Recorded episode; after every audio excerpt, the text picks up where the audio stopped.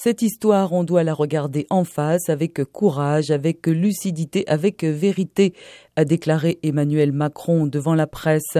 Il a expliqué que c'est l'objectif de la commission franco-algérienne d'historiens annoncé à l'issue d'entretiens avec le président Abdelmadjid Tebboune.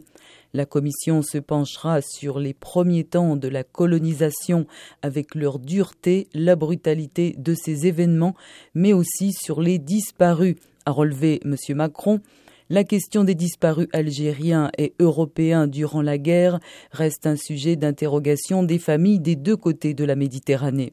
Cette commission sera composée de cinq à six historiens français et algériens avec des premiers travaux d'ici un an qui seront jalonnés ensuite avec des gestes communs, a précisé M. Macron, soulignant que la France ouvrira la totalité de ses archives et que le président algérien Abdelmadjid Tebboune lui a confié qu'il en ferait de même.